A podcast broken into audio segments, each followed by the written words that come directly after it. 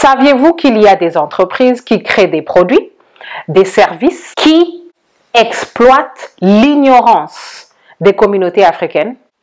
Mais nous allons apprendre comment détecter ce genre d'arnaque. Bonjour, c'est Finançoyer avec Anania. Ne ratez pas nos conseils de finances personnelles, abonnez-vous.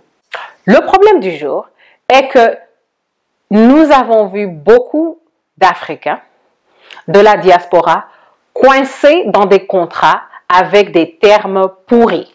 Ces termes sont pourris en fait parce qu'ils ne sont offerts qu'aux Noirs, qu'aux communautés minoritaires.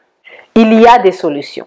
Une chose à faire, c'est de connaître les termes d'engagement avant d'approcher n'importe quelle entreprise pour une transaction. Vous devez connaître les critères et même excéder les critères. Une autre chose que vous devez faire, n'assumez jamais que si la personne qui vous aide à choisir votre produit et votre service, si cette personne est noire ou si cette personne vous ressemble, cela ne veut pas dire qu'ils sont là pour protéger vos intérêts. La plupart de ces entreprises vont utiliser une employée, un employé noir, un employé des minorités pour abattre votre vigilance. Par exemple, si je vais à la banque et la personne en face de moi est noire, je ne peux pas assumer qu'ils sont là, que cette personne est là pour protéger mes intérêts.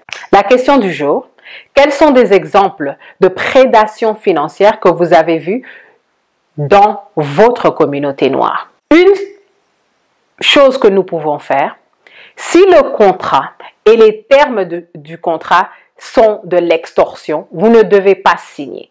Je peux donner un exemple. Si on vous donne un taux d'intérêt à 24% et les communautés non minoritaires reçoivent des intérêts à 4%, vous devez refuser de signer. En fait, vous devrez apprendre à gérer les conversations pour que les termes sur le contrat vous soient le plus favorables. Et une manière de faire cela, c'est de vous renseigner avant de commencer la transaction. Et ce sera plus difficile pour eux d'essayer de vous arnaquer.